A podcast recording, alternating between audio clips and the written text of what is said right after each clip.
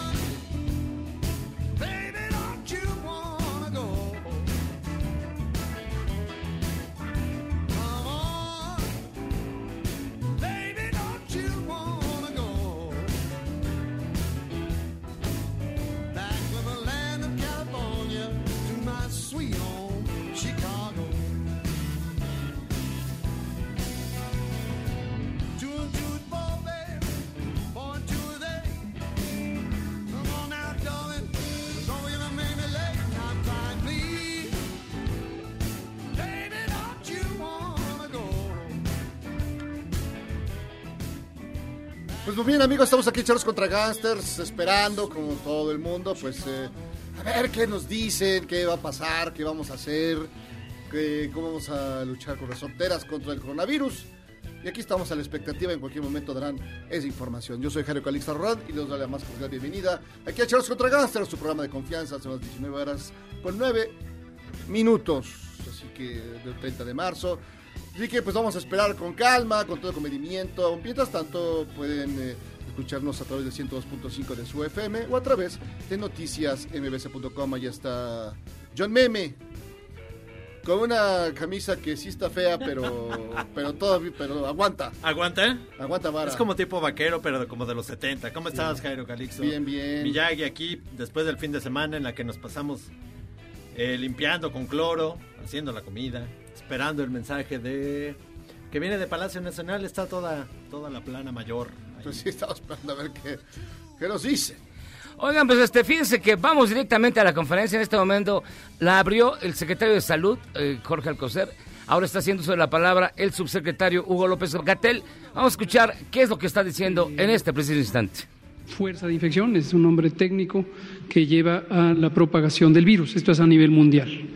La letalidad, que es la proporción de personas que tienen enfermedad y que han muerto, ha aumentado ligeramente a lo largo de eh, las últimas semanas y esto también, como hemos explicado, es en proporción a la capacidad de resolución de los sistemas de salud de los distintos países del mundo. Ahorita nos van a poner el mapa de México, donde veremos la cantidad de casos acumulados que ha tenido México desde el inicio de la epidemia en el país, el 27 de febrero, y acumulamos ya 1.094 casos. Y de estos 1.094 casos, eh, desafortunadamente han resultado en 28 defunciones. lo pondrán ahora. Y seguimos destacando, gracias, este es el mapa mundial, si vemos la siguiente, el mapa nacional, y seguimos destacando esta distribución eh, variante o heterogénea en cuanto a la carga de casos en las distintas regiones del país. Es esperable que donde existe mayor población también exista mayor número de casos y esto concentra particularmente en las zonas urbanas, las tres mayores metrópolis, que son la del Valle de México, eh, la Ciudad de México y la zona conurbada, la eh, metrópoli en relación a Guadalajara y la metrópoli en relación con Monterrey. En la siguiente diapositiva eh, seguimos manteniendo esta comparación que mostramos cada día sobre la velocidad de crecimiento de la epidemia con respecto a lo que ha ocurrido en otros eh, países.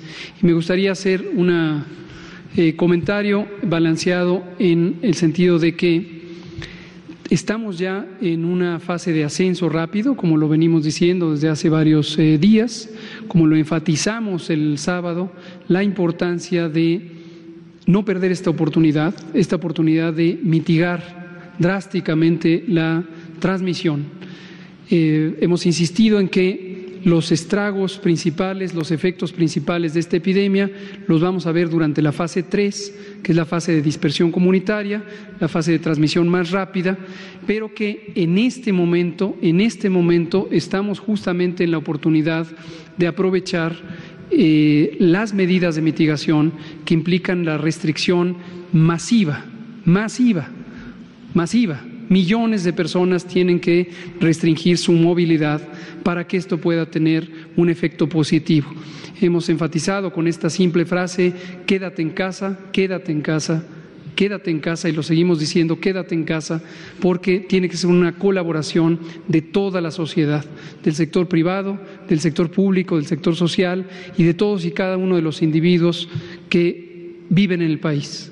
Si nos mantenemos así, vamos a lograr reducir la velocidad de transmisión, reducir el número de casos y, por lo tanto, tendremos menor riesgo de que se saturen los hospitales y haya dificultades para atender a las personas.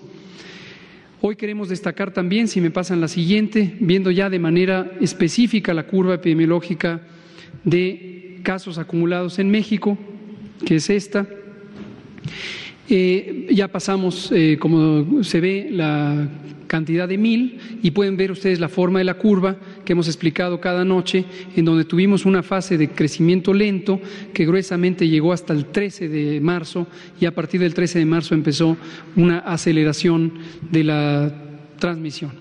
Entonces, esto nos lleva a eh, declarar nuevas medidas o el ajuste de las medidas existentes y aquí destaco como parte del plan que trazamos desde el inicio, plan que empezamos a diseñar desde la primera semana de enero. Pero hoy hay la necesidad de reforzar estas medidas, como las explicaré en un minuto.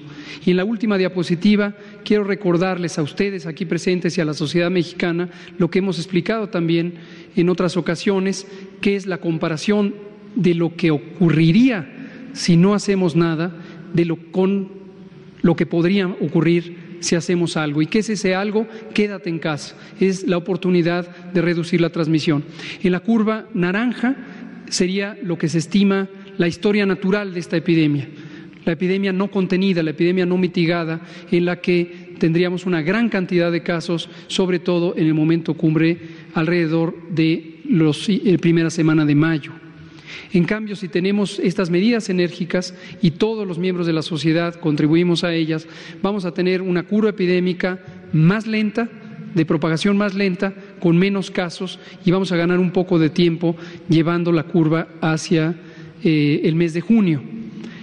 Finalmente, quiero eh, relatar las medidas o el ajuste en las medidas que hoy aprobó el Consejo de Salubridad General. Si me pasan la siguiente, donde están las medidas, por favor, para que las vean. Esto va a salir publicado, desde luego, como un acuerdo del Consejo de Seguridad General que en su sesión eh, permanente hoy eh, resolvió. Estas son las medidas que ha propuesto la Secretaría de Salud y que ha adoptado el Consejo de Salud General como medidas de seguridad sanitaria. La primera medida eh, que ratifica la ya publicada es la se ordena la suspensión inmediata desde el 30 de marzo, hoy, y hasta el 30 de abril. Se extiende el periodo. Hasta el 30 de abril de actividades no esenciales en los sectores público, privado y social. Es decir, todo. Con la finalidad de mitigar la dispersión y transmisión del virus SARS-CoV-2 en la comunidad para disminuir carga de enfermedad, complicaciones y muerte por COVID en la población que reside en el territorio nacional. Ahora, ¿qué actividades no paran? Aquellas que son esenciales. Y definimos las cinco grupos de actividades esenciales. Las primeras son las que de manera directa son necesarias para atender la emergencia sanitaria. Esta emergencia sanitaria requiere actividades laborales en la rama médica, paramédica, administrativa y apoyo del sector salud, tanto en el campo público como en el campo privado. También las involucradas en la seguridad pública, la protección ciudadana, la defensa de la integridad y la soberanía nacional, la procuración e impartición de justicia, así como la actividad legislativa en los niveles federal y estatal. El grupo C es los sectores que se consideran esenciales para el funcionamiento fundamental de la economía. No enunciaré en este momento ningún detalle, saldrá publicado, pero es una lista muy específica de cuáles son las actividades consideradas como esenciales para el funcionamiento de la economía. El inciso D, la operación de los programas sociales del Gobierno. Esto lo aclaro, es muy importante que continúe la operación de los programas sociales del Gobierno. Entonces, las oficinas públicas harán una reducción inmediata de las actividades eh, administrativas accesorias, pero la operación no para. E inciso C, la conservación y mantenimiento de la infraestructura crítica que asegura la producción y distribución de servicios indispensables, agua, energía, drenaje, saneamiento básico, etcétera. La medida 2 es la siguiente. En todos los sectores y actividades que han sido definidos como esenciales y por lo tanto que no paran, se deberá aplicar de manera obligatoria las siguientes acciones. No realizar reuniones o congregaciones de más de 50 personas más de 50. Se reduce el límite.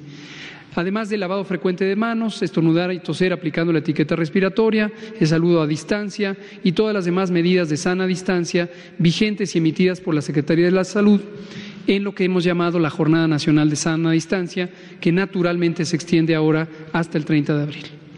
La medida 3 es que se exhorta a toda la población residente en territorio mexicano, incluida la que arriba al territorio mexicano procedente del extranjero y que no participe en actividades esenciales a cumplir el resguardo domiciliario corresponsable en las mismas fechas, desde hoy 30 de marzo y hasta el 30 de abril de 2020. ¿Qué se entiende como resguardo domiciliario?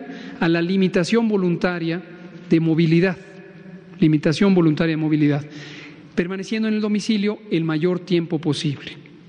La medida 4 es que el resguardo domiciliario corresponsable se aplica de manera estricta a toda persona mayor de 60 años y hemos reducido el umbral también con respecto a la medida previamente publicada.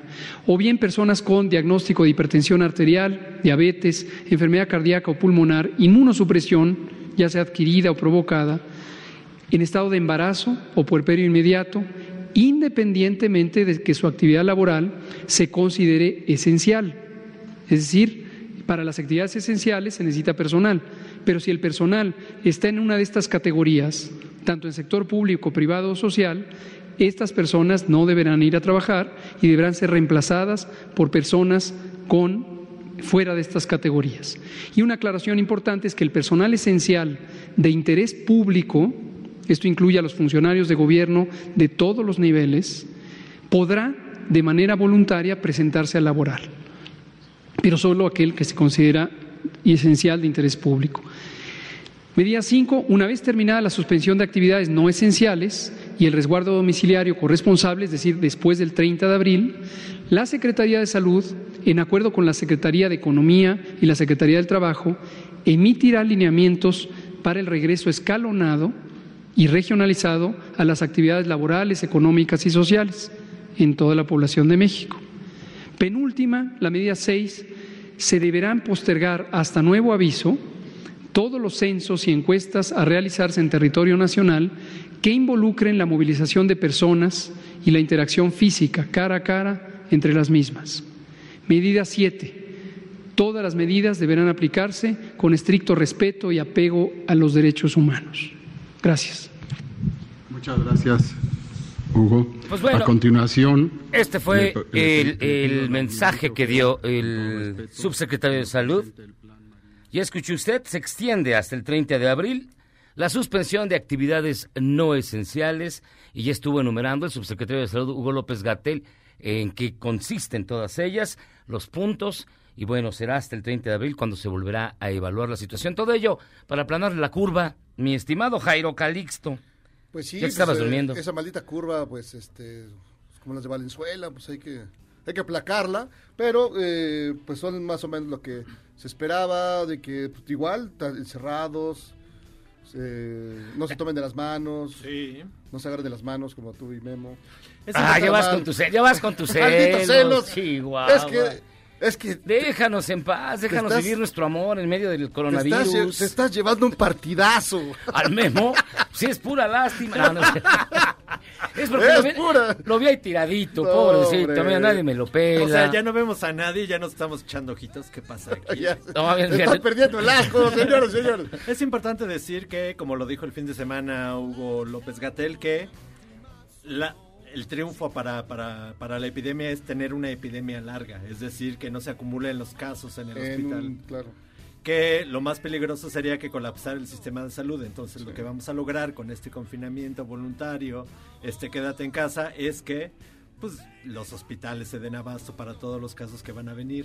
Es importante que se queden en casa. Sí, quédense ahí. Pues ya, es la- ya, ya tenía que haber hecho la acumulación originaria de libros, discos, porno, eh, todo lo que se necesita. Tú, Miyagi, ya hiciste tu, tu, tu acopio. Ya. Ya tienes. Me- Estaba yo suscrito a Pornhub desde antes. Antes de que fuera gratis. antes de que fuera gratis, yo ya pagaba. Ah, bueno, Por pero- ejemplo, si antes ah, ya estabas inscrito y ahora con la epidemia ya no te van a cobrar. No, pues ya no- ya no- ya no te cobran. Ya no te cobran. Ya Oye, puedo ver fake taxi todo el día. Eso es una medida clara que ayuda, que se ayuda a la gente. Fake hospital. Uh. No como, no como en el Barça, ahí todos los supermillonetas de los jugadores. Ay, vamos a quitarnos el sueldo tantito. Ay, no manches. No, No, se van a quedar no. pobres. Pero bueno, oigan, y este, pues estamos escuchando a Eric Clapton. Eric Claxon. ¿Por qué ¿Qué le vamos a dedicar el programa a Eric Clapton? Cumple 75 años hoy. ¿Y cómo está? ¿Sabemos algo? Así sigue No, igual, sigue ¿no? malito. No se le- nada más falta que le dé parvovirus, ya. Pero es que le ha pasado ser, todo. no le ha pasado ser. todo a Eric Está Clapton. perdiendo el oído, ¿no? ¿Eh? Está perdiendo. ¿Eh? ¿Eh? Está perdiendo el oído, tiene tinnitus, así como. Tiene tinnitus, así como... Como tú comprenderás. No, lo mío fue un golpe. Así como tú ya sabes qué. Como Brian Pobre Wilson, como Eric Clapton y como yo, que tenemos tinnitus, pues, ¿qué le digo? No, Los pues es que genios es- nos pasa no, eso. Sí, mala. Ma, De veras que qué tristeza que. No puede ser que haya gente malvada a la que nunca le ocurre nada.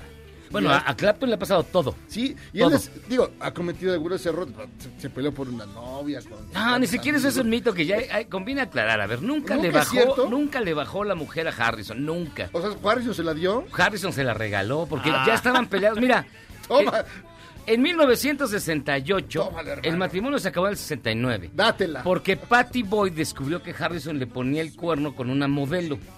Patty se va de la casa y lo perdona, pero ya la, la relación estaba muy golpeada. Cuando Harrison está gra- grabando el- All Things Must Me Pass, asusta todo esto. Eres este- el, eres el Maxine Woodside de los Beatles. no, pues es que, es que es un mito. eso, Ay, se pelearon por la mujer. No es cierto. o sea, Harris, Esa Clapton, mujer ni valía la pena. Clapton y Patty Boyd se casan hasta el 79. Y, y Harrison la deja desde el 70, 71. O sea, ah, Qué susto. por Dios. Qué miedo. Pues ya, ya basta. Ay, es que hasta veo este libro, según serios, que ay, le bajó la que no. Revisen de verdad libros autorizados de los Beatles. Me ponen de malas. Chihuahua. O pregúntenme. Bueno, Ah, pero bueno, el chiste es que no vamos a estar encerrados todavía todo el tiempo allí con la policía allá afuera. no, en tu ya, ya. Estaba el rumor muy Te fuerte. decía- pero mira, pero deberían, mucho ¿eh? rumor. Deberían. No, Yo pues- ayer, cuando fui al súper, porque yo estuve encerrado en casa todo el fin de semana, fui al súper nada más a comprar la comida de los gatos y mi carnita. Lleno los parques México y España, llenos. Ah, no, pero eso está mal. Pero eso. O sea, pero ya, ya es la onda de la gente que ya si no entiende ya es su... Pues es que es la mayoría. Por ejemplo, se vio también hoy un video que estaban bailando ayer en el kiosco Morisco. Estaban bailando salsa. son señores de 80 años. No, no, bien. no, no, no, fueron jóvenes. Y Ah, entonces, peor. no, y entonces fue un policía a decirles pues que se separaran. Ah, que sí, se la hicieron de contingencia, Y se le hicieron de tos. No, es que bueno, eso ya, ¿sabes qué, hermano? Pues, ¿qué haces? ¿Cuándo Le saliste echas en fuego. la noche, el viernes? El viernes, el viernes que salí de aquí, en el bar de aquí a ¿Fuiste dos la calles, noche? ¿Fuiste al reventón? O Él se de va aquí a dos caminando. calles. Mi vida, mi Estaban gordo. bailando, bailando, bailando, así. Así bien, baila, baila suavecito. O sea, no, yo digo que ya, que unos palazos, que, ¡Que los sepalen! que los... Eh, Bueno, en Argentina los agarran a palos, literal. En la India también. En la India No es también. por dártela a desear. No, pero en serio. Pues ya. Ya, Aunque ya se Memo traiga- ya quería tomar un avión. Aunque se te agua, agua a la boca, Jairo Calixto, sí, los agarran a palos. No, pero híjole, bien feo, pero bueno. Sí, bueno, pues. Ah, pero también del otro lado, la gente que pues sí le chamba y por lo menos tiene ahí su changarrito tratando de salvarlo. De alguna manera. Pero de todas maneras, Los- hay que la guardarse. sí, la comida y. Bueno, entre las medidas que dijo ahorita López Gatel es que saldrá una lista de las actividades económicas que son esenciales. Habrá que checarle seguramente comida fresca, todo esto. eh, Hacer charros contra gangsters Hacer es charros esencial. contra Es, es fundamental en la vida de los pueblos. Claro. Y habrá que checar la lista para ver Y cuáles al sí. nos sacan aquí entre la policía y nos sacan patados. negocios. Ay, no nos vayan a cerrar el changarro. Pero bueno, pues es que se- o sea, la- eh, los tiempos del, del, del parvovirus, pues la, la vida no es fácil. Que- no, yo no creo que te hayas encerrado, Memo. Estoy Todo seguro que fuiste a lechería. Estoy seguro que fuiste a lechería. Sácame de una duda. Mira, lo ¿Por que qué, sí- ¿Por qué es tu paraje más? El sábado Querido. temprano fui por todo así rapidísimo, como en 15 minutos. Ah, sí. Cloro, la, la, la, la, la, comida. Regresé, ya no salí para nada. Para A ver nada. otra vez cloro, la, la, la. Cloro, este, fabuloso, mi pinol, mi, mi clarasol de los Sacaron el paquitos. Lysol, sacaron cuatro cajas y agarré de, a- de a tres cada quien y ya.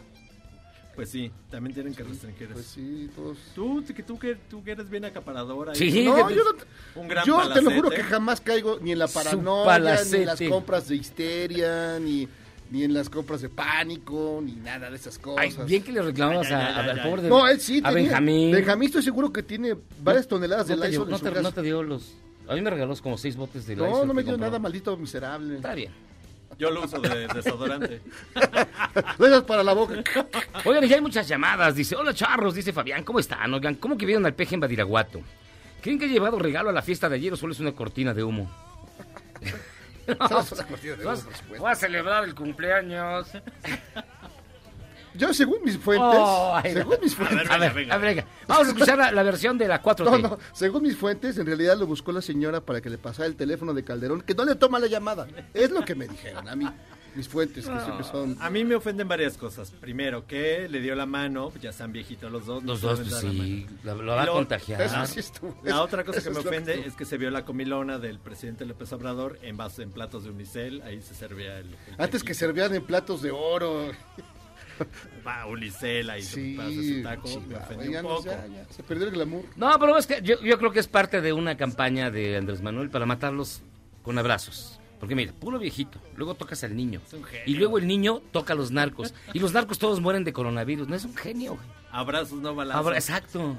Así es como los va a acabar. Esa es una cadena de Watts. No puede ser que, que la siga, no puede ser que le hagan caso. Hasta, te lo juro, que hasta, que hasta el de la secundaria, ¿sabes? El, del- el del, el del Watts de la secu. No, pues sí están, ahí están. No pero en eso. ya encontré. ya Se vio, no, bueno, parece que ahí estaba. Hay fotos donde según aparece, ahí sí yo no lo, lo puedo afirmar.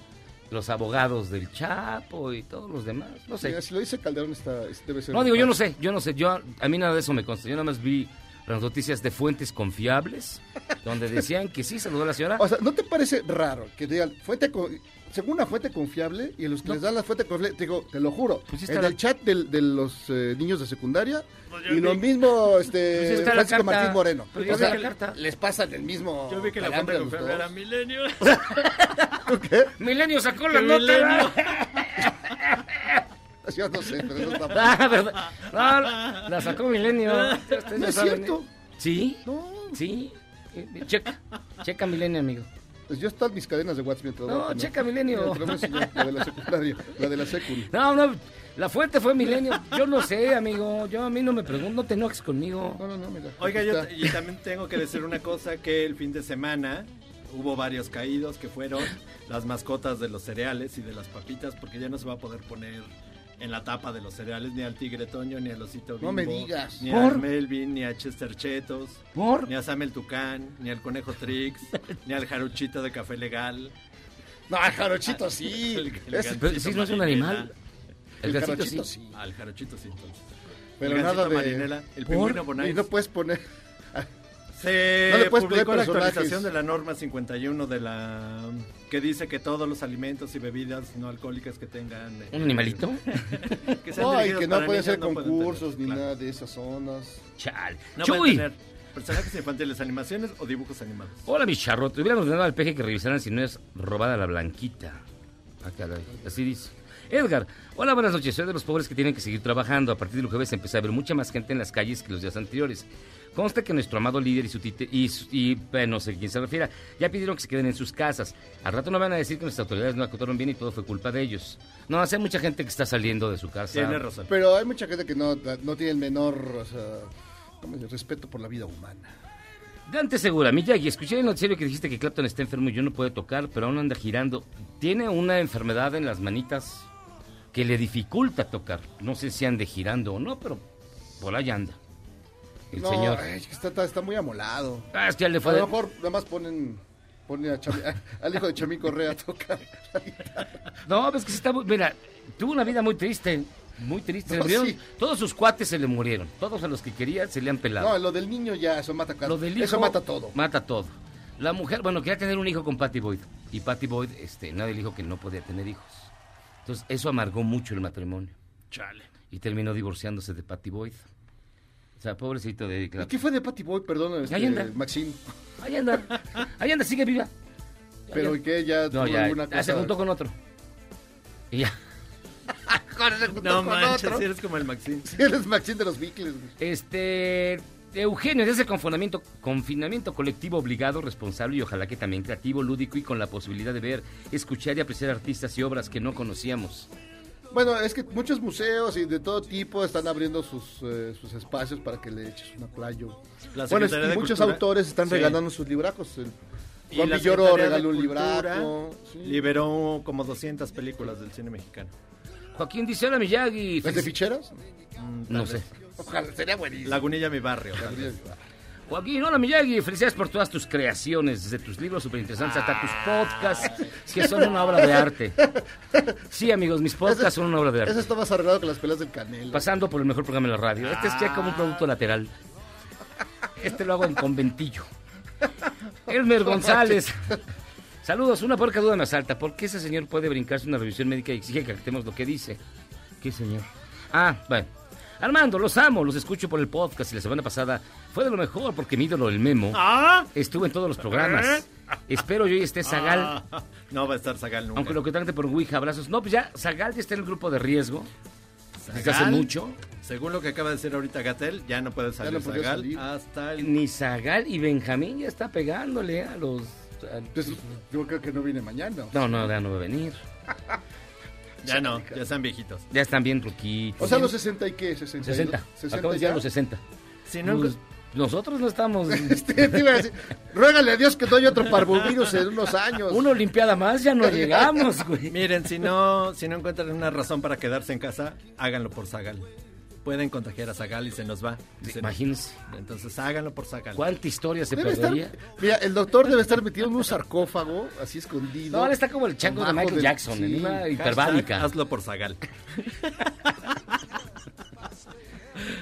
Ah, mira, a ver, vamos a escuchar lo que está diciendo en este momento el secretario de Relaciones Exteriores, Marcelo Ebrard. El acuerdo por el que este Consejo A ver, reconoció a dicha enfermedad como grave de atención prioritaria, así como el de- en el decreto por el que se declaran acciones extraordinarias en las regiones afectadas de todo el territorio nacional en materia de salubridad general para combatir la enfermedad grave de atención prioritaria generada por el virus COVID-19, publicado el 27 de marzo de 2020 en el Diario Oficial de la Federación.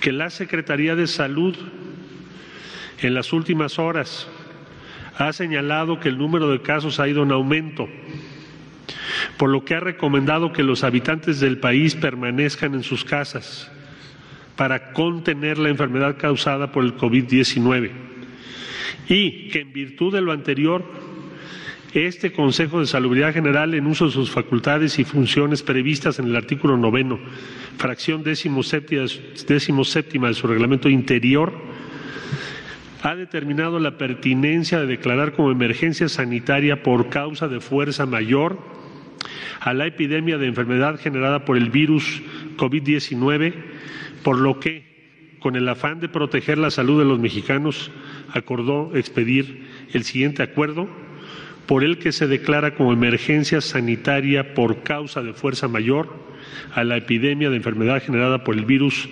SARS-CoV-2 COVID-19. Primero, se declara como emergencia sanitaria por causa de fuerza mayor a la epidemia de enfermedad generada por el virus SARS-CoV-2 COVID-19. Segundo, la Secretaría de Salud determinará todas las acciones que resulten necesarias para atender la emergencia prevista en el artículo anterior. Transitorio, único. El presente acuerdo entrará en vigor el día de su publicación en el Diario Oficial de la Federación y estará vigente hasta el 30 de abril de 2020. Las medidas dictadas por la Secretaría de Salud son las que ya leyó el doctor López Gatel, por eso no las reitero. Informo que el Consejo de Salubridad solicitó también en la sesión de hoy a las diferentes dependencias del Gobierno federal y a los tres niveles de gobierno en el ámbito de sus respectivas competencias a brindar el apoyo para el buen éxito de, la declaración, de esta declaración, tomando las medidas que a continuación se enlistan. Primero, a la Secretaría de Gobernación mantener la comunicación y vínculo constante con los poderes de la Unión y con los gobiernos de las entidades federativas, así como las representaciones de la sociedad civil y en conjunto con la Coordinación General de Comunicación Social y Vocería de la Presidencia de la República, los medios de comunicación para promover el cumplimiento de las medidas descritas en la declaratoria de emergencia. Asimismo, el Instituto Nacional de Migración deberá tomar las previsiones sanitarias necesarias en puertos, aeropuertos y puntos terrestres de ingreso al territorio nacional para cumplir lo dispuesto en la declaratoria de emergencia sanitaria. Segundo, a la Secretaría de Hacienda y Crédito Público, Secretaría de Economía, Secretaría del Trabajo, Instituto Mexicano del Seguro Social, ISTE e Infonavit en lo conducente, para operar las medidas necesarias a fin de proteger a empresas y trabajadores durante la vigencia de la declaratoria, estableciendo comunicación permanente con sus representaciones. Tres, a la Secretaría de Hacienda y Crédito Público, Economía de Agricultura y Desarrollo Rural, para que se reúnan con los sectores productivos que participan en la producción y distribución de la canasta básica para llevar a cabo acciones eficaces que garanticen el abasto a toda la población. Cuatro, a la Secretaría de Bienestar del Trabajo y Previsión Social y aquellas dependencias que tengan atribuciones en la materia para la aplicación de las decisiones de apoyo social acordadas por el presidente de la República. Cinco, a la Secretaría de Seguridad y Protección Ciudadana, de la Defensa Nacional, Secretaría de Marina Armada de México y la Guardia Nacional a tomar las medidas para garantizar la seguridad a las personas y sociedad conforme a sus respectivas atribuciones, así como para la protección y resguardo de instalaciones estratégicas y redes públicas de comunicación, velando, velando siempre por el debido respeto a los derechos humanos. Sexto, a las Secretarías de Hacienda y Crédito Público, de Economía, de Salud, de la Función Pública, Instituto Mexicano del Seguro Social, INSABI, ISTE, para resolver las necesidades de recursos humanos, equipo, dispositivos médicos y medicamentos que sean necesarios para que se garantice la atención oportuna y suficiente a quienes requieran atención médica en función de la pandemia del COVID-19. Siete, a la Secretaría de Educación Pública, CONACIT, y los centros de educación públicos y privados, reunirse para coordinar su aportación inmediata en las tareas de análisis e investigación que contribuyan a hacer frente a la pandemia. Ocho, a la Secretaría de Comunicaciones y Transportes para la aplicación de disposiciones de esta declaratoria en lo que hace a vuelos, entradas y salidas de aeropuertos y puertos en coordinación con la Secretaría de Marina Armada de México. Nueve, la Secretaría de la Función Pública acompañará los procesos de adquisición necesarios para atender la emergencia temporal. Y diez, la Secretaría de Relaciones Exteriores hará lo necesario para la protección a los mexicanos en el exterior y apoyará al sector salud, INSABI, Instituto Mexicano de Seguro Social e ISTE para facilitar el abasto y suministro de insumos médicos para hacer frente al COVID-19. Hasta aquí los acuerdos tomados por el Consejo de Salubridad el día de hoy. Muchas gracias, doctor. Muchas gracias a usted, secretario. Bueno, pues ya Relaciones usted Exteriores. al canciller Marcelo Ebrard que declara la emergencia sanitaria nacional por causa de fuerza mayor debido a la epidemia del COVID-19 y los 10 puntos a los que llegaron en este acuerdo durante la reunión que inició en la en Palacio Nacional desde esta tarde. Ya lo escuchó usted completamente en vivo. Estamos en emergencia sanitaria. Vamos a hacer una pausa y vamos a regresar y le actualizo los números que también dieron a conocer. Ya hay 1.094 casos de personas contagiadas y el número de fallecidos lamentablemente asciende a 28. Pausa, vamos y venimos. Esto es Charlos contra Gangsters.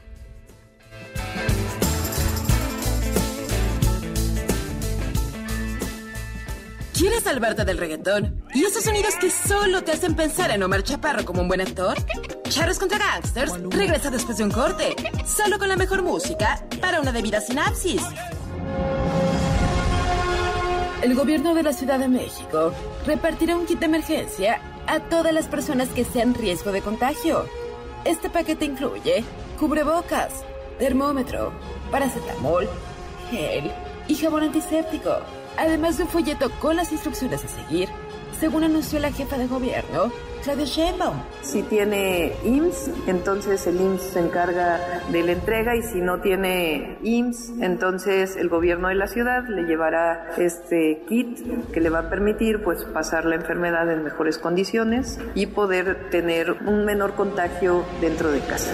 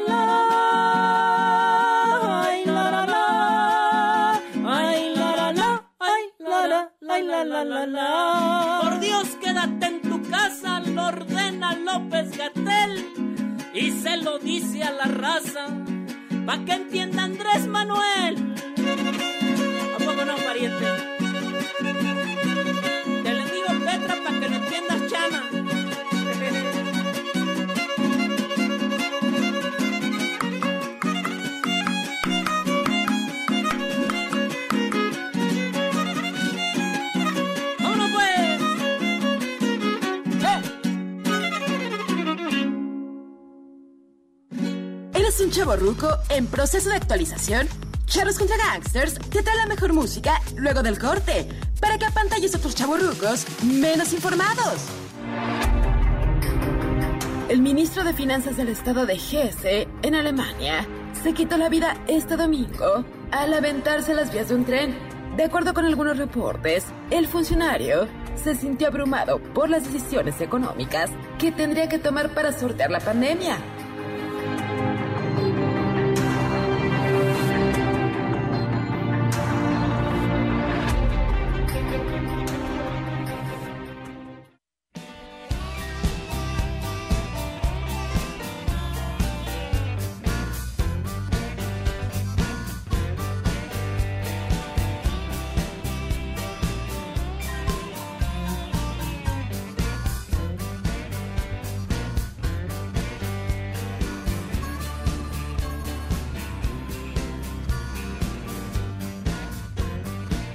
Estamos de regreso aquí en Charlos contra Gangsters. Miyagi está bailando de una manera muy fea. Debo ya, decirlo. ya quisieras. Eric Clapton. Eric Clapton. If I, if I had possession over Judgment Day del maestro Robert Johnson.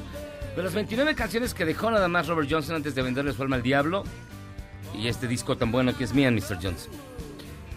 Pues fíjense que eh, ya lo mencionaba hace rato el subsecretario López Gatel, que la gente de más de 60 años y que tenga diabetes, eh, obesidad, hipertensión y algunos otros A ver, padecimientos. Jairo, ¿tú cuál? Cinco- ¿60 no? 60 no. ¿Diabetes? No. No, hipertensión. ¿Exceso de peso? Exceso de peso. Exceso de peso, pues a veces sí, a veces no.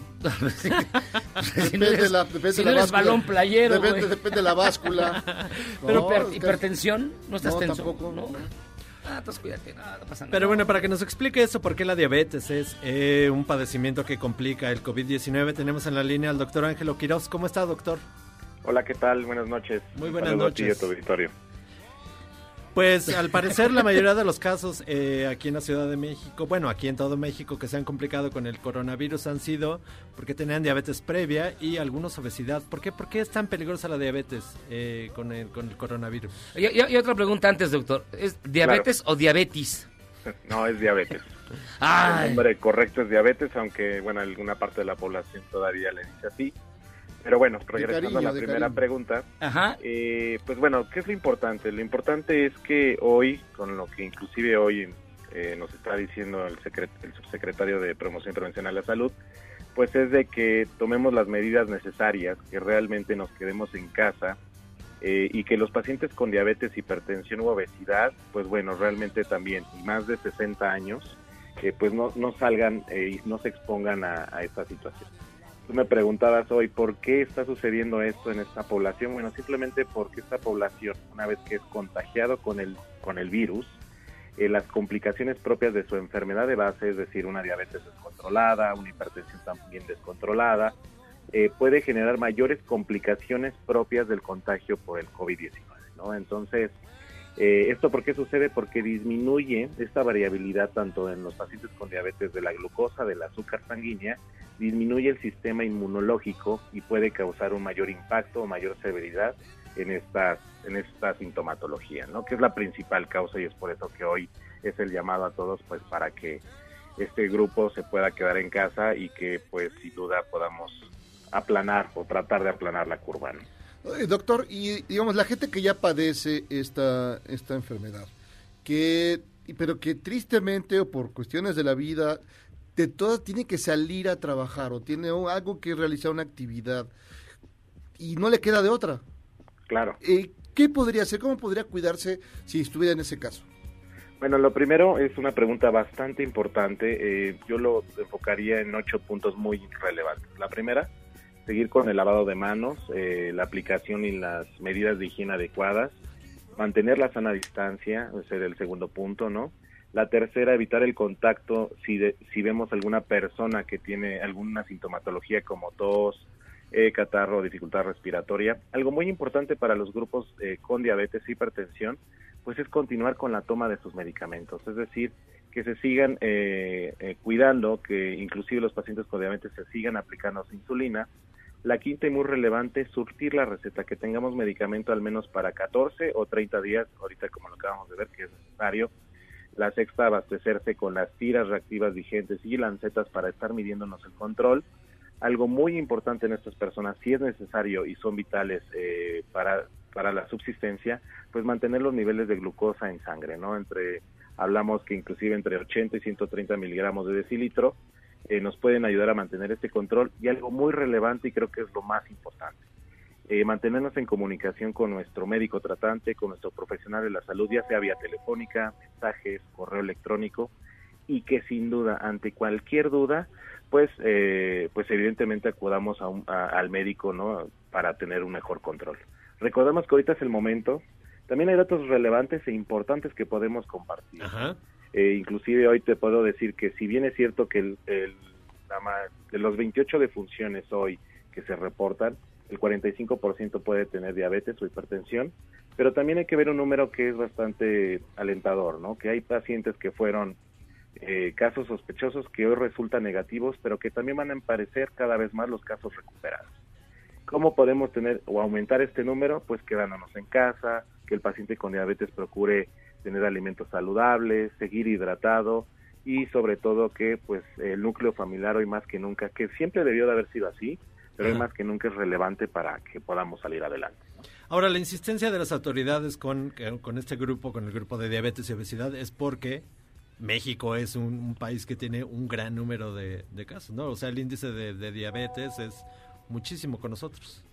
Claro, hoy hablamos que en la encuesta nacional de salud y nutrición 2018 tenemos 8.6 millones de personas diagnosticadas con diabetes. Sin embargo, sin embargo, que aquí es un dato bastante importante, hoy también la misma encuesta nos habla de que 7 de cada 10 adultos de más de 20 años, el principal factor de, de- de riesgo que hoy tenemos para desarrollar diabetes o hipertensión es el sobrepeso y la obesidad.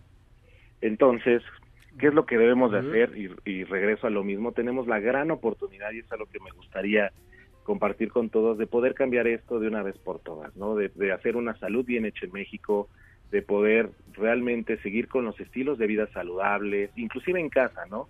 Hacer ejercicio en casa, caminar, movernos, subir las escaleras, evitar estar sentado más de 30 minutos continuos y sobre todo que pues todo esto es algo bastante maravilloso. Comer saludablemente no es caro, a pesar de que uno pensaría que sí, y que realizar las actividades físicas las podemos hacer en casa en compañía de nuestros seres queridos, pues sin duda podemos cambiar y revertir no solo COVID de 2019, sino que además podemos revertir lo que hoy afecta también a la población, que es sobrepeso y obesidad. Y está en nuestras manos, de verdad que es una gran oportunidad que tenemos hoy, eh, que en familia lo podemos hacer. Ah, oiga, doctor, ¿y no hay forma de estar sano y en buena condición sin tener que comer bien y hacer ejercicio?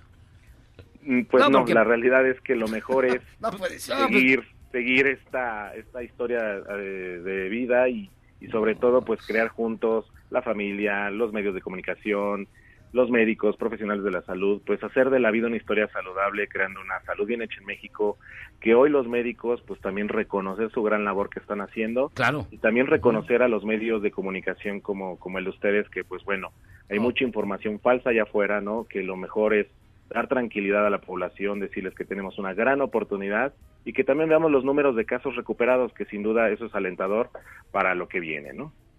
Eh, doctor, yo le quería preguntar, eh, la, esta, esta emergencia se va a prolongar hasta el día 30 de abril. Eh, ahí se podría ver si se pasa a la fase 3 o si se aplanó la, la curva, si no Es me equivoco.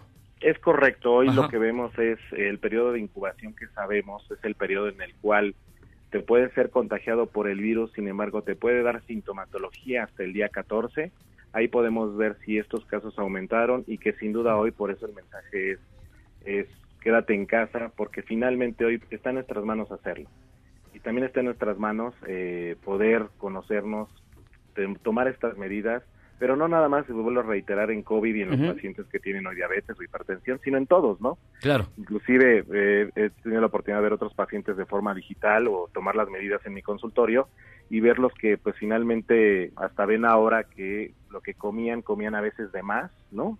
O a veces se compraban cosas de más, ¿no? Y que a veces había mucho desperdicio cuando pues la realidad es come lo que sea necesario para tener un mejor control metabólico, ¿no? Y, ah, ¿qué vas a preguntar? No, eh, a ver, pregunta, Miguel Jairo. No, rápidamente, doctor, si, si hay una, ah, si hay personas que tienen eh, por historia familiar eh, esta pues proclividad a, a tener eh, diabetes, ¿cómo lo pueden evitar? Si ya digamos de familia ya viene, ¿cómo esforzarse o redoblar esfuerzos para que no les vaya a agarrar esta enfermedad maldita? No, pues, no le pidas consulta, págale al doctor. No, mejor. no, No, no hay Ay, ningún problema, al contrario. Oiga, curiosamente, Mi, mi tío abuelo. Curiosamente, mire, que mi cayó la guerra contra el narco. Murió No, del azúcar. No, una excelente pregunta. Yo Lo te sé, lo, puedo decir de una forma bien sencilla. ¿Cómo evitarlo? Pues bueno, principalmente lo- el principal factor de riesgo para desarrollar diabetes es sobrepeso y obesidad y me gustaría profundizar un poquito en eso. El sobrepeso y obesidad puede generar algo que se llama resistencia a la insulina. Esta resistencia a la insulina es gradual. No quiere decir que te va sucediendo hoy, ¿no? Hay unos mitos que, por ejemplo, me dio diabetes hoy porque me asusté, ¿no? No necesariamente y no, no es así, al contrario. Eh, este sobrepeso y obesidad es algo que podemos controlar, que desafortunadamente no lo vemos, ¿no? Y que está en nuestras manos, ¿no? Entonces, esta resistencia a la insulina te va provocando esto que al final, eh, la insulina que es, es una hormona que te ayuda a controlar los niveles de glucosa en sangre. Eh, si esta hormona va disminuyendo su capacidad, si va disminuyendo su trabajo, pues evidentemente va disminuyendo la capacidad de poder controlar estos niveles. Es por eso que se les da tratamiento a los pacientes cuando se diagnostican. Ahora, ¿qué es importante? ¿Cómo lo podemos prevenir? Está en nuestras manos nuevamente, ¿no? Cambios en el estilo de vida, Claro. comer saludablemente, hacer ejercicio cotidianamente, inclusive eh, las guías para el tratamiento nos recomiendan que por lo menos un ser humano haga 150 minutos de ejercicio a la semana. ¿Qué quiere decir esto? 30 minutos diarios por 5 días y descansar dos días eh, de actividad física de la que nosotros decíamos y que nos sea de placer, ¿no? Puede ser caminar, en este caso estamos en casa, puede ser caminar, subir las escaleras dentro del mismo hogar sin exponernos, eh, movernos, levantarnos, no estar todo el tiempo sentados, ¿no? Que eso también genera varios factores. Entonces, como bien me lo preguntaste, está en nuestras manos, podemos hacerlo y sin duda podemos crear estilos de vida saludables y pues cambiar la vida, la vida de México, ¿no? Doctor, pero usted dice seres humanos. Les recuerdo que está hablando con Jairo Calixto. Ah, aquí. Tú estás considerado gremlin. Pues mi estimado doctor Ángelo Quiroz Herbert, muchísimas gracias por estar con nosotros. Este, lo vamos a estar molestando porque eh, ahora más que nunca es cuando la gente necesita escuchar a los especialistas, cuando las redes están llenas de noticias falsas, cuando también irresponsablemente muchas personas eh, difunden eh, información no, ex- no manifestada por los expertos, urgen voces como la de usted y le vamos a estar molestando para que cualquier duda que nuestro amplio auditorio de millones de personas tenga, pues lo pueda aclarar con usted. Claro que sí, yo quedo a la orden y de verdad mi reconocimiento a la labor de ustedes, a los profesionales de la salud que hoy están trabajando y sin duda podemos hacer un gran cambio y el mensaje de que también hay, hay optimismo en esto, ¿no? De verdad que, que hay algo que se pueda decir y es que vamos a salir adelante y que todos juntos podemos lograrlo y lograr una salud bien hecha en México. Doctor Quiroz Herbert, muchísimas gracias por estar con nosotros. Gracias a ti y a todo tu auditorio y un abrazo. Muchas gracias. Hasta pronto. Cuídense mucho, hasta luego. Oigan, pues ya, ya se nos colgó la hora cañón, así que mire, pausa, rápido, vamos y venimos. Errar es humano y perdonar divino. ¿A poco no se siente chido negar que fuiste uno de los 30 millones?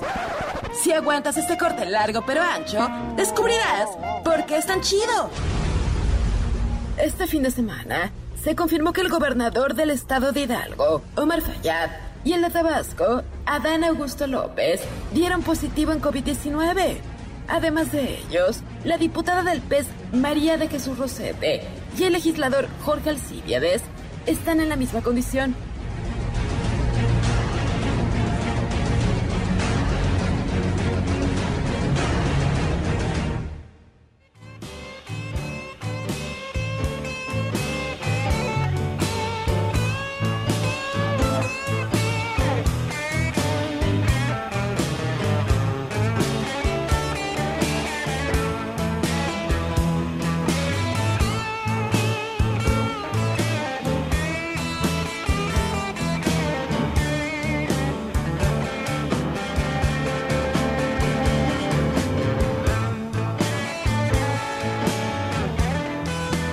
Estamos de regreso, charlos contra gangsters. Esta que se llama Key to the Highway es de the Dominos, o mejor dicho, Dwayne Allman y Eric Clapton, y Bobby Whitlock y varios más. La canción dura como 10 minutos, así que mejor entré de una vez, porque sí es. Sí, no, tiene su, se toma su tiempo. Es una gran rol. Sí, en el día del, del uh, mano lenta. Oigan, y fíjense que tenemos en la línea telefónica porque usted lo pidió. ¿Quién lo No seas mentiroso, nadie lo pidió. ¿Quién lo pidió? Bueno, nadie lo pidió, pero me cae bien. ¿Qué tiene Ah, de bueno, malo? Es diferente. O sea, Además- el orgullo de tu nepotismo. No, ojalá y fuera. Él vendría siendo como el tío que nunca tuve, el tío extraño que nunca tuve, que es el doctor Héctor Zagal. Doctor Zagal, ¿cómo estás? Ay, Ay, caray. Ay, ¿Qué hubo? ¿Qué hubo? Saliendo del sarcófago. ande todavía ¿eh? con botellas de whisky, champaña y a los demás ni galletas de animalitos siquiera. ¿No? Pero aquí Muy bien, doctor. En, el dolor es donde uno reconoce en la cárcel a los amigos. Oye, pues extrañándolos muchísimo, ¿no? Ay, ajá. ay, Qué ajá. falso. Sí, de verdad. Hoy estuve escuchando, viendo el programa y yo decía, mira, ahí debía estar hoy. Pero no. Yo hubiera hecho, hubiera hecho este apunte. Sí, claro. Esa nota de plática. Pues, ya vi eh, ahí a Memo sentado en mi lugar. No. Muy, Está usurpando. este, Nunca podré Eh. llenar su lugar, doctor Zagal, ya. nunca. Pero Oye, como pues usted ya está fíjate que- viejito, pues ya, pues ya dijo Gatel hoy que ya usted se guarda hasta el 30, pero de octubre. Hasta el 30 para el 2030. Nah, pero van a ver cómo al final sobreviviré. Estaré luego yo contando la historia de Charros contra Gánster, ese programa cuyos conductores vivían hace muchos años, antes del apocalipsis, ¿no? A ver, hoy, hoy nos tiene más recomendaciones de los libros para el encierro, doctor Zagal. Sí, fíjate que son como literatura deprimente, ¿no? Por si estaban contentos. Ay, qué lindo. Es, es literatura escrita desde encierros, cárceles, casas. Y yo comenzaría con una novela de Agatha Christie publicada en 1939, cuyo título original eh, fue Diez Negritos y que, pues como es políticamente incorrecto, ahora se publica con el título y luego ya no había nadie.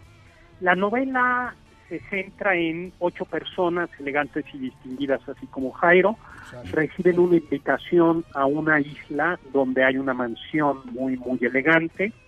Eh, se encuentran con que el anfitrión no está, solo está un mayordomo y una ama de llaves recién llegados, contratados para atender a las visitas, y a lo largo de toda la, de toda la novela va muriendo uno a uno, van siendo asesinados, eh, al parecer porque todos tenían algún, habían cometido algún crimen que no fue castigo, que no fue castigado. Yo creo que es una novela bonita, simpática, Diez Negritos de Agatha Christie.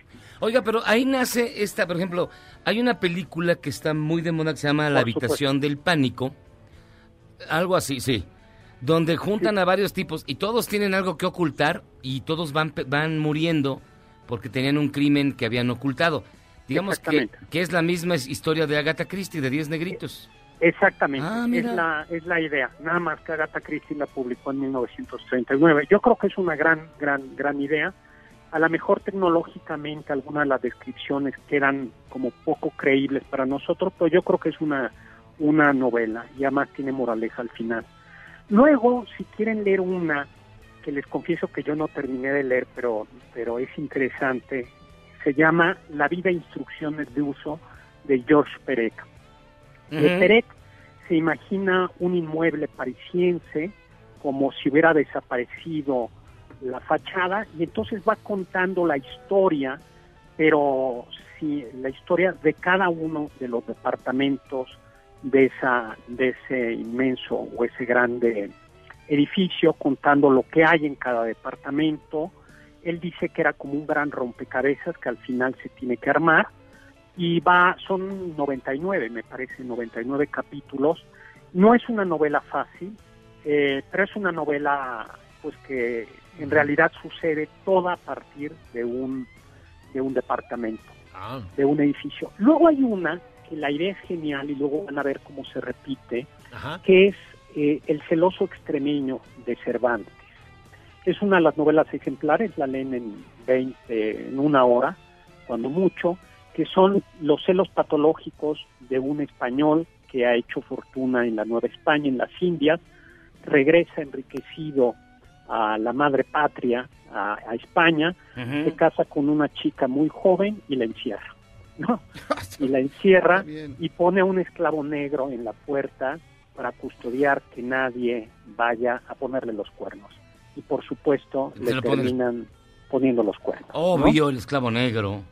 Este, pero perdón, no es perdón, doctor, esclavo noto negro. ahí, noto ahí como un hilo conductor sobre la negritud, la tercera raíz. ¿Qué pasa ahí? Eh, No, bueno, eh, es muy curioso porque además en e- este esclavo negro resulta que no lo tienen que sobornar ni además es parte del, del, del triángulo amoroso, sino que es muy sensible y le gusta la música y entonces... Eh, Como Johnny. Labriel. Es una cosa así como muy chistosa. Luego está eh, el clásico que yo creo que la novela de Emma Donoghue, eh, que dio origen a La Habitación, esta película del 2015, que en realidad tiene dos partes. Es la historia de un tipo que ha secuestrado, que ha raptado a una mujer, eh, la tiene encerrada ahí y da luz a un niño, al pequeño Jack, que vive, ha vivido cinco años entre cuatro paredes. Eh, lo más interesante yo creo que no es la primera parte, que es agobiante, que es como la mamá ha tenido que, guiar, que proteger al niño, sino el momento en que logran escapar. Por ejemplo, algo muy simpático, o más que simpático, curioso, es que el niño una vez que escapa no sabía que su mamá tenía nombre, no sabía cuál es, eh, ella creía que su nombre era mamá, porque claro, era el único, la única manera que la había tratado. Ay, pobrecito, y usted se le hace chistoso, hombre sin corazón. Todo se le hace chistoso. Todo, usted todo se le hace chistoso que el negro que sabe música. No, Que sufre, curioso. que se le hace que sufre, curioso. que se hace curioso. sí. Usted está tan Curioso. alejado de las emociones humanas. Qué barbaridad. No, no, pero tú, Miyagi, no tienes corazón, no tienes un corazón negro y perverso, ¿no? Usted vuelve ¿No? con, con los negros, ¿eh? Muy seguido. Qué barbaridad. Creo Que que sí, lo- noto ahí una... una- Hay una Ya, a ver, inclinación hacia cambiemos de tema. Hay una inclinación hacia el negro. 1964. No, Ajá. eh, Siempre, siempre hay- vamos a cambiar para que no haya tantos afrodescendientes ni se presta a sus obscenidades. A ver, 1984, de George Orwell. 64, no, 1964. Ah, muy bien. Ay, car- Es cuando nacimos La- Jairo y yo. ¡Ah, qué padre! La carcajada del gato, de Luis Espota, que está basada en, en un hecho real que sucedió en 1954 y de la que sale además bueno, la historia de la habitación, de alguna manera repite la misma narrativa de la carcajada del gato. Es un individuo que ha, eh, pues no, que ha secuestrado o, Lázaro eh, a su esposa y a sus hijos, los tiene encerrados y además hay por supuesto todo tipo de incestos y depravación, abuso, etcétera, etcétera, y que luego fue llevada al cine eh, a partir de la carcajada del gato, El Castillo de la Pureza. Yo creo que es, que es una película del 72 de Arturo Ripstein. ¿no? Así es, así es. Luego, yo creo que se nos olvida, pero la metamorfosis de Kafka, el hombre que un día amanece convertido en cucaracha, escarabajo o algo así, en realidad toda transcurre en una en una habitación, ¿no? También es un es un clásico. Luego otro cuento que a mí me parece magistral de Edgar Allan Poe, El pozo y el péndulo. Eh, durante la Inquisición española es un prisionero que está en una celda y hay un péndulo con una navaja eh, que va bajando y él está amarrado y entonces lo único que le queda es como pensar cuánto tiempo tardará el péndulo en destrozarlo. ¿no? Y como que, ¿por qué tendría que leer uno eso cuando está en cuarentena, doctor Sí, o sea, ¿por No, qué? no, más o menos Por- como... Porque le estoy preparando el camino al guitarrista, ¿no? No va a estar. no. No, está, ya, ya dio positivo. En gonorrea, Ya. en gonorrea, pero nada más por eso no puede venir. Bueno, pero esa, esa se cura muy fácil, dicen, ¿no? Entonces por eso no pudo venir porque le arde su tilín, pero bueno. Le duele mucho. ¿Cómo, Oye, cómo sabe? que- que, pues, no. No Ya, sé. ya, ya, ya se quemó, doctor Zagal, qué barbaridad. Oye, yo también llevé clases de biología, de ciencias naturales secundarias y de secundaria. Te enseñaban esas cosas, ¿no? el pilín. Sí, sí. Bueno, pues doctor Zagal, lo extrañamos mucho, la verdad. No, yo también, yo también. ¿eh? Pero cuídese, bueno, cuídese porque a su edad sí está medio gacho. Y usted todos estos libros los va tuiteando, ¿no? Si no me equivoco. sí, los estoy tuiteando. Y los va a regalar, ¿no? Y los va a regalar, Eh, ¿no? Sí, por supuesto. Ahora que regresemos del apocalipsis, este, pasará un avión repartiendo aviones Viva. a todos los que contesten bien.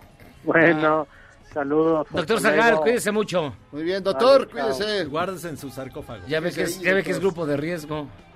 Ay, sí, sobreviviré. ya se mete a su sarcófago otra aquí, vez. aquí escuchamos cómo se cierra. Aquí no entran los virus. Bueno, mire, sí, y lentamente mientras se oye de fondo la isla de, de Eric Clapton, escuchamos a la distancia cómo se cierra el sarcófago del doctor Héctor Zagal, que ahí va, mire, fíjese. Ya, ya métase, ya métase, no lo, puedo, Aguárdese. no lo puedo encerrar.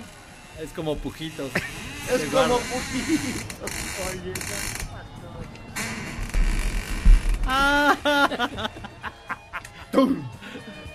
Hasta ahí llegó el doctor Zagal, ya lo guardamos. Vamos a hacer una pausa y regresamos. Esto es Charlos contra Gangsters.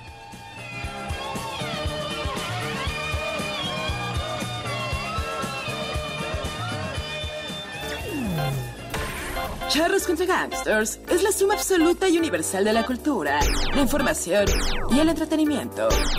¡Ja! No es cierto, pero siempre quise hacer una cortinilla igual a las de otras estaciones.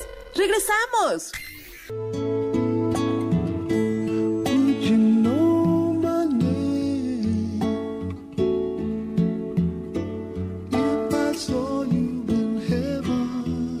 El 30 de marzo de 1945 nació Eric Clapton en Surrey, Inglaterra. Miembro del Salón de la Fama del Rock and Roll por partida triple, como miembro de los Yardbirds, The Cream y en su carrera en solitario.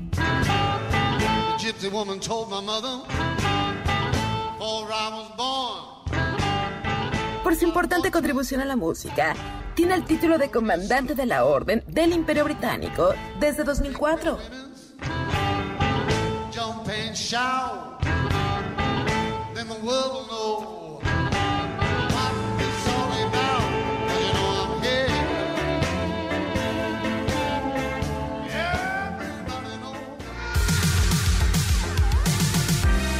Mientras el mundo siga de pie, seguiremos informando lo que sucede en el deporte. Así que vámonos con lo que pasó este fin de semana. Siempre he admirado a los hombres exitosos. Arrancamos con una noticia muy triste, ya que Melody Pacini, novia del futbolista Ricardo Centurión, falleció víctima de un paro cardíaco mientras manejaba su automóvil. Melody pasaba la cuarentena con su novio cuando decidió salir de casa por razones desconocidas. La muerte de la joven tuvo lugar en Lomas de Zaragoza, en su natal Argentina. El paro cardíaco hizo que perdiera el control y se impactara contra los vehículos estacionados. Pacini padecía problemas cardíacos y ya había sido operada con anterioridad. Seguimos con las malas noticias ya que Víctor Bastos, jugador de fútbol de sala en Portugal, murió apenas a sus 14 años de edad, derivado a complicaciones del coronavirus. ¿Por qué? ¿Por qué? En la página oficial de la Federación Portuguesa de Fútbol, el dirigente Fernando Gómez envió un mensaje de condolencia a la familia y llamó a la sociedad a cuidarse ante esta pandemia. Eres muy joven para ser tan sabio. Nos vamos a la Liga MX donde esto parece una tragicomedia ya que la rama femenil ha comenzado a recortar los sueldos de las futbolistas como manifestó la arquera de los Tuzos Alejandría Godínez ya que algunas compañeras les están recortando hasta el 50% de su sueldo. Y la molestia viene ya que en la rama varonil no se está haciendo nada al respecto y el sueldo de las futbolistas es mucho menos que el de la rama varonil. Incluso el sueldo de algunas no alcanza ni siquiera para vivir un mes de forma normal. Pero ya ven cómo se las gastan en nuestro fútbol. Exijo venganza, quiero venganza. Donde sí están haciendo bien las cosas es en Italia, donde el equipo de la Roma decidió recortar el sueldo de sus jugadores y con este dinero hacer unas despensitas para repartirlos por toda la ciudad a los que más lo necesitan. ¿Qué cree? ¿Que somos un montón de miserables? Ay, se aflojó mi cinturón. En España no es la excepción, ya que los jugadores del Fútbol Club Barcelona sacaron un comunicado donde informan que reducirán el 70% de su sueldo para ayudar a los trabajadores del club ante situaciones complicadas. Este muchacho me llena de orgullo. Las cosas buenas siguen llegando ya que algunos deportistas han comenzado a ser solidarios con los que menos tienen y han donado parte de sus ganancias para combatir el coronavirus, entre los que destacan el futbolista Sadio Mané que donó 45 mil euros en su natal Senegal. El sueco Zlatan Ibrahimovic inició una campaña llamada Demos una patada al coronavirus que logró recaudar 100 mil euros. Los alemanes Leon Goretzka y Joshua Kimmich donaron un millón de euros para luchar contra las consecuencias del coronavirus. Además crearon una plataforma llamada Wiki Corona, sumado a Robert Lewandowski y su esposa que donaron un millón de euros para la causa. Y quien se llevó las palmas y posiblemente se ganó el cielo es el quarterback de los Santos de Nueva Orleans, Drew Brees, que junto con su esposa Brittany donaron 5 millones de dólares al estado de Luisiana, con lo que se convierte en el deportista que más ha donado a la causa para combatir el coronavirus. ¡Es hermosa! Así que dejemos el egoísmo y ayudemos de la manera que podamos a quien más lo necesita. Te dejo mis redes sociales, AR Deportes Mex, y nos escuchamos la siguiente semana con más información del mundo del deporte. Y de paso, te lavas las manitas. Tiene razón el rosado.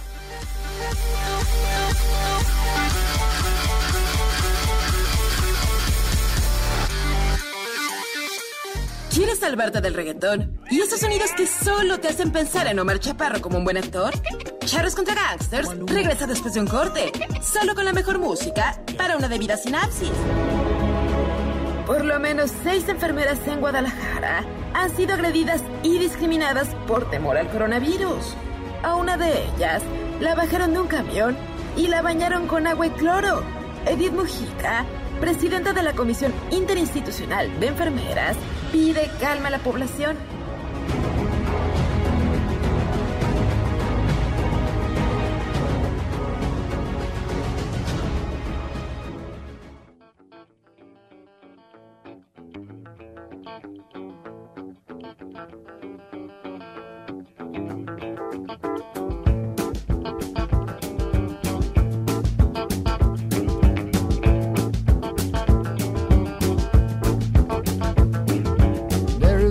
Is nothing that is wrong in wanting you to stay here with me.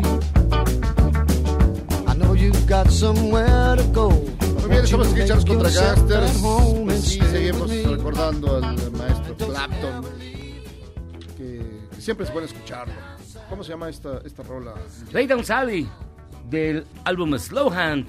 Es donde viene también Cocaine y otras. Pero es una gran rola, Lay Down Sally. Es, échate, Sally. Échate como... Lay down es acuéstate, échate, tírate, Échate. échate. Échate. Oiga, fíjense que tenemos en línea telefónica y es un gustazo que esté con nosotros Pilar Gordoa, quien es editora de Penguin Random House. Gracias por tomar esta llamada, Pilar, ¿cómo estás? Hola, ¿cómo están? Muy bien, ¿ustedes? Muy, bien. Preguntándonos, ¿qué está haciendo en este momento Random House precisamente para promover la lectura en momentos en los cuales la gente ya no sabe qué hacer consigo mismas? Y ya se cansaron de leer el memín pingüín toda la noche. Eh, mira, la verdad que tenemos una oferta bastante variada sobre diversas actividades para realizar. Creemos que la fuerza más grande que tenemos son nuestros propios autores y afortunadamente cubrimos muchísimos perfiles, ¿no? Aquellos perfiles muy literarios, los que no son tanto, los que no les gusta leer, pero les gusta escuchar un audiolibro, eh, aquellos que quieren un consejo porque están ya sumamente agobiados o con una ansiedad tremenda o hasta deprimidos, ¿no? Porque también el estar encerrados en casa nos va generando eh, pues muchas eh, muchos otros problemas como eh, pues esta ansiedad, eh, miedo y además mientras más nos, nos nos metemos al mundo de las noticias y lo que está sucediendo hoy pues genera a veces también pánico. Entonces, Ay, no nos va peor. Ya no quiero ni ver noticias. ¿verdad que es espantoso? No, espantosísimo. Sí, no, no, nada, nada, nada que, que aparece en las noticias hoy eh, parece ser bueno, ¿no? O, o brinda un poquito de luz en el camino. Entonces, pues nuestra idea es que hemos creado una, un sitio web que se llama www.megustaleerencasa.com y aquí lo que ofrecemos es una diversidad de actividades, eh, pues para realizar. Eh, vamos prácticamente a todos los rangos de edad, niños, puedes bajarte eh, plantillas para colorear, puedes bajarte bueno, revisar algunos fragmentos de libros infantiles o juveniles, hasta libros eh, pues mm, comerciales o ciencia ficción. Tenemos unas grandes listas, hemos dividido todo el sitio por listas, hemos llamado además los reader lists, y aquí es un poco los hemos clasificado por etiquetas emocionales. Por ejemplo, si estás muy triste o en realidad lo que quieres es reírte, pues te Ah. ofrecemos seis recomendaciones de títulos para reírte. O si eh, pues no sé, quieres saber qué está pasando eh, con, el, con el mundo fuera del coronavirus, bueno, tenemos también grandes autores en no ficción que te pueden brindar un panorama de lo que está sucediendo hoy en el mundo fuera del coronavirus, ¿no? Porque la verdad es que el tema eh, hoy en día es solo hablar de coronavirus, pero bueno, pues la idea es entretenerse, pasar el tiempo, relajarse y qué más, pues con el género que más te gusta leer. Hay un poco para todos. Ay, sí, lo estoy viendo. Ahorita me gusta leer en casa. Me gusta leer en casa. Ajá. Eh, vas- bueno, ves ahí las playlists Claro. y bueno, que son reader lists, porque también tenemos playlists para audiolibro y para podcast. Oye, Pilar, y para hay muchos niños encerrados y muchos papás preguntan libros para ellos, para, para pequeños, para jóvenes, para este niños eh, adolescentes, para jóvenes adultos, para gente como Jairo. Este, no sé. ¿Qué nos recomiendas? Todo un chiquillo, Jairo. Pues sí, Eh, necesito algo para entretenerme, soy muy inquieto. no sé qué Pues hacer. mira, tenemos una selección de eh, literatura eh, contemporánea juvenil. Una de las grandes autoras en este eh, rubro es Rainbow Rowell, por ejemplo. Pero también tenemos algunos clásicos como El Principito, algunos cuentos. Hay un, un- un escritor eh, inglés que nos gusta mucho, sobre todo para primeras lecturas, que se llama David Walliams.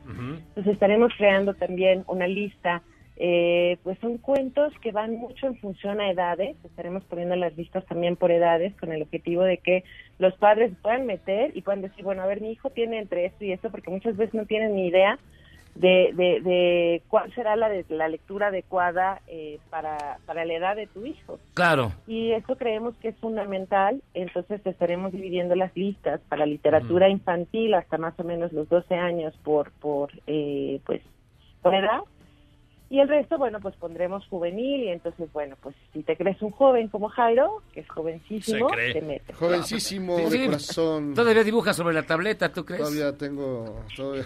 pero- Pero mira, por ejemplo, aquí estoy entrando al sitio y hay trampa, porque el primer libro que me sale es el de Mari Kondo para arreglar la casa, para limpiar la casa. Pero es que ya saben que tienes un tiradero, eh, un- vives en un chiquero. ¿Cómo lo sabe? ¿Cómo lo Estamos sabe? leyendo tus gustos a través de las redes sociales. Oye, Pilar, este, y por ejemplo, ¿cómo hacerle para leer bestsellers o los más recientes lanzamientos? ¿Esos también se van a poder descargar o habrá que pagar o, o nos esperamos a que acabe la, la emergencia y ya los van a lanzar? No sé. Mira, no tenemos la descarga gratuita de todo el contenido. Eh, lo que tenemos a nivel general son fragmentos, aproximadamente está hasta el 10% del libro, un poco para saber si lo que estás leyendo te gusta. Y creo que eso es también importante, es como una pequeña prueba. Y después lo que hemos hecho es eh, que si lo quieres descargar, te mandamos a las tiendas en donde lo puedes comprar, pero el precio, que creo que ese es un factor importantísimo, lo hemos reducido en muchos casos hasta el 80%.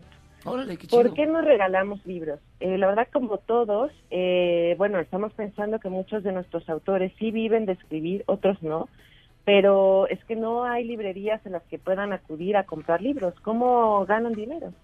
¿No? Creemos que puede llegar a ser un atentado importante a la industria. Claro. De por sí es bastante, eh, pues, paupérrima en muchos sentidos, ¿no? Queremos que más lectores lean.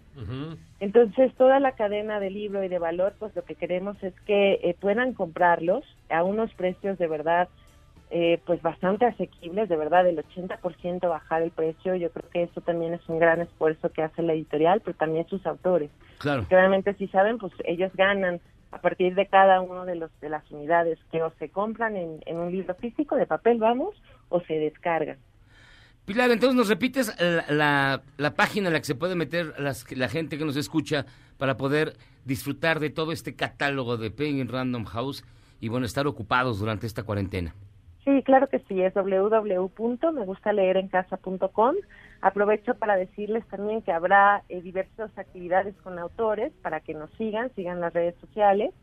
Y puedan hacer un chat en línea, por ejemplo, con Guillermo Arriaga, hablando de su próxima eh, novela, de su nueva novela Premio Alfaguara, por ejemplo, ¿no? padre. O eh, tener un taller de, de, de cuento con Julián Gerbe. En Ah, fin, la bueno. verdad que son muchas actividades, no solamente son los fragmentos del libro, sino nuestros autores al alcance en un solo clic. Pues Pilar, Pilar Gordoa, editora de Penguin Random House, muchísimas gracias por estar con nosotros. Les mando un abrazo y Un gracias gran por el abrazo. espacio. Abrazo. Besos. No, hombre, al contrario, gracias. Pues ya escuchó chao. usted.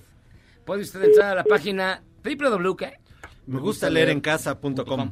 Y ahí puede checar todo lo que... Además tienen muchísimas este eventos. Este hombre eh, que firma el Twitter como don Porfirio Díaz, que hizo el libro de Zapata que se llama... Es Bueno, tu gran amigo, Miyagi. él- ¿Cómo es posible que no te sepas su nombre? Él este, va a tener una charla en línea, va Por a ejemplo, un chorro de cosas. Es- Esa es muy buena idea, por- porque, por ejemplo, yo que soy autor del gran libro de la caca, puedo hacer un taller Sácame online, de ¿no? una duda. Perdón. Sí, claro. Pues Mira, puedes hacerlo desde hacer- la comunidad de tu inodoro. Ajá, ajá, puede hacer un y taller. ahí mientras Fíjate, mañana. desalojas. Ah, no, el martes, el martes. Sí, sí, sí. Al, a las mediodía va a haber el club de lectura, van a leer ficciones de Jorge Luis Borges. A las seis, eh, un café con Pedro Campos, autor de La vida mínima.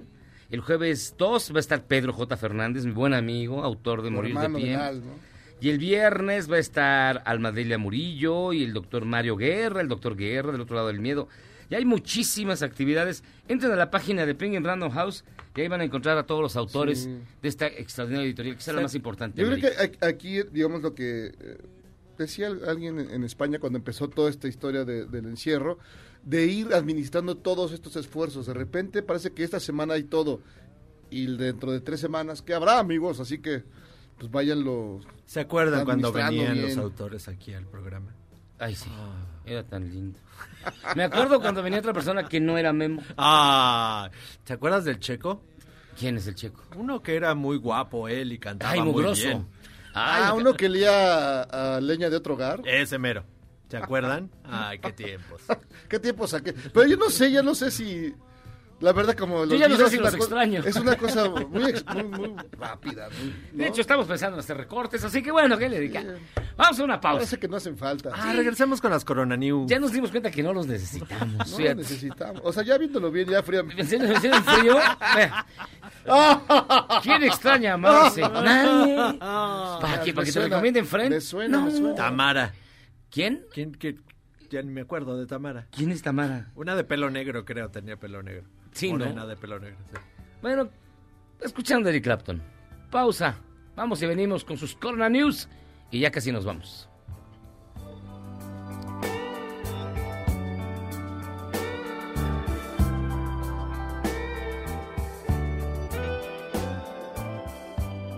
¿Eres un chavo ruco en proceso de actualización?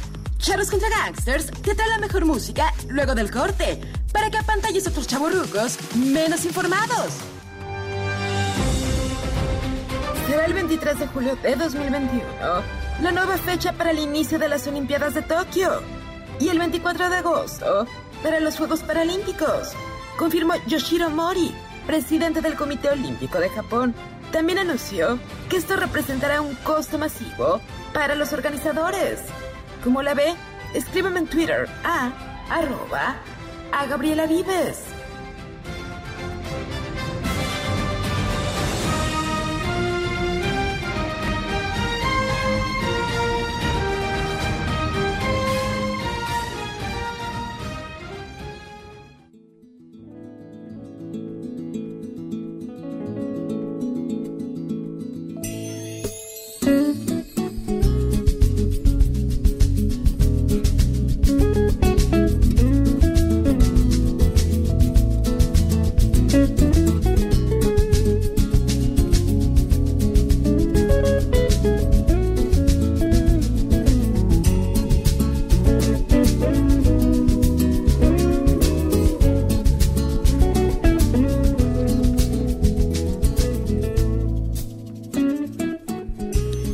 Charlos contra gangsters. Esta canción se llama Reptile. También es Eric Clapton. Y el álbum se llama Reptile. Y también es Eric Clapton. Ah, ¿Y cómo se llama la canción? Reptile. Oh, Reptile. Clapton. Oh, my God. Y porque usted lo pidió, estas son sus Corona News. ¿Cómo me gusta esa canción, no manches? Primero fue el papel de baño, ahora son los condones. La empresa Carex, uno de los principales, porque ¿cuándo te has puesto un condón Carex? No sé. Carex es la, la fábrica que hace los Durex, por ejemplo. Oh. O sea, todos los Durex y todo. Pero otra vez, otra vez. Carex es, la que hace el productor Durex. que le vende a Durex todos los condones. Pues bueno, estos ¿Son los hombres que de- hacen cores también? ¿O toda la papelería? dijo que el condón va a escasear debido a que las fábricas están cerradas.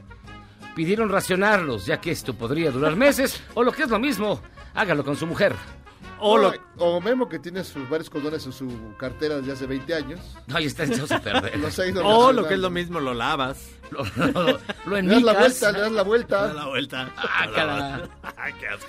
Un científico de Melbourne estaba probando un collar con el que sonaría una alarma para que no te tocaras la cara, que funcionaba con imanes, pero se le quedaron atorados en la nariz y tuvo que ser hospitalizado para sacárselos. Lo que es cierto, o sea, ¿a poco no cada vez más de repente tienes ganas de toquetearte la cara? No, yo sí, más que soy tan guapo. Qué bruto pongo. Ah, no es por esas extrañas manchas que tienes. No, ya no. Y para evitar contagiarse por el coronavirus, el rey de Tailandia se encerró ya en un hotel con su harem de 20 mujeres y varios sirvientes, pero no en su país, sino en Alemania. No le pierde, no le perderá. El mandatario de, de 67 años rentó el hotel completo por tiempo indefinido. ¿No le pierde? No es mala idea.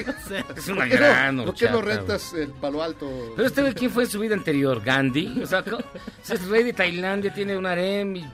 ah, ¿Y se, se habrá llevado eunucos al serrallo? Yo creo que sí. Una mujer del condado de Kent, en Inglaterra, fue al supermercado dentro de una esfera de plástico gigante para comprar sus víveres, así como hámster. Al final la sacaron por obstruir los pasillos. Pues sí, vieja loca. O sea, iba así. O sea, ¿cómo iba a agarrar las Sí, cosas? no, está mal. No, tiene su Ah, hoyo.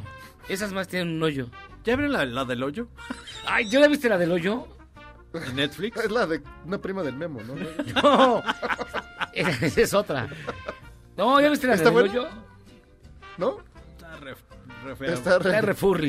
¿Sabes cuál está buena? Aunque un poco. Ah, creo que se, se engolosinaron, pero esta que se llama el, eh, el rey de los el rey de los juegos. El juego de caballeros, que es el- la historia del fútbol. Ah, ya. El- ya. el- el- lo, el- lo había anunciado, pero no le tenía entrado. Está bien, pero sí está poco colgada. Hay poco fútbol, es lo que yo Y mucho choro. Y mucho drama. Pero Ay, tiene también- cosas padres. También vi la de Freud ahí en Netflix. que Está es un poco versión- rara, está no muy la he rara. visto. Está ¿Sí? rara.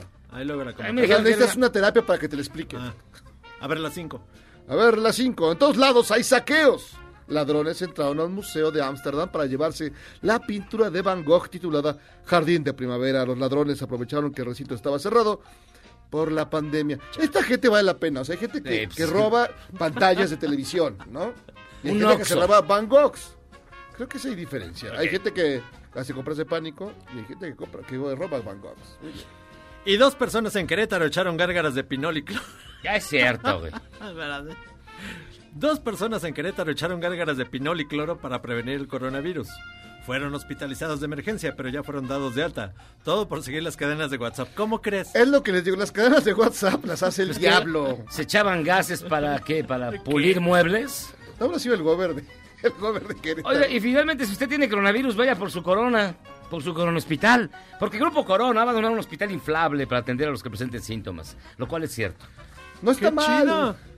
Y antes de entrar te dan una, Una chela, para que pegue. Y a la salida, una caguama. Oiga, pues fíjense que ya casi nos vamos. Hoy fue un programa medio raro porque tuvimos que entrarle completo al anuncio de la, de la emergencia. Pero pues mire, todo sea por cumplir. Pero así son las emergencias. Así llegamos al final de su bonito y gustado programa, Charlos contra Gangsters. Gracias, mi querido Guillermo. Nos vemos mañana, pues ya, con eso de que anunciaron de que va a seguir un mes más el encierro, pues un mes más nos tendrán aquí, amigos. Mira, si Ricky Luis aguantó un mes con el mismo pantalón, ¿y qué? ¿Nosotros no podremos? el Ricky Luis Red, eh, Ricky Luis Challenge. El Ricky Luis Challenge. Hay que buscar a Ricky Luis. Sí. Y a ver cómo le hizo. No, no, no, no, no mira, así, no. el Ricky Luis Challenge, que el que se cambie de pantalón primero ya pierde. No. Ay, que se talla su piernita. Ay, el chiquillo No, medallas. Perdón. Yo no me tallé la piernita, güey. No, me No, pero la piernita. tú Pero, tienes el pues, mismo pantalón dos meses y no importa. Tú estás, Pues, mira. estás acostumbrado. ¿Ya para qué? Pues sí, pues ya que. Ese pantalón ya... Ya se para Creo solo. que es de la secu. Qué asco, hijo. ya se para solo. Oigan, pues hasta aquí llegamos a los contragastes. Gracias, Memo. Nos vemos mañana. Gracias, mi estimado Jairo Calixto. Vámonos de aquí, amigos. No se queden fuera de su casa. Ahí. ¿Cómo que no se queden fuera Perdón, de su no, no dije todo ¿Qué mal. Quédense en su casa, no se vayan. Por favor. No le hagan caso a Jairo. De quédense ahí. Hasta aquí llegamos a los contragastes. Que tengan una gran noche. Yo soy José Luis Guzmán de Sofía. Vámonos. Ahí se ven. Este podcast lo escuchas en exclusiva por Himalaya. Si aún no lo haces, descarga la app para que no te pierdas ningún capítulo. Himalaya.com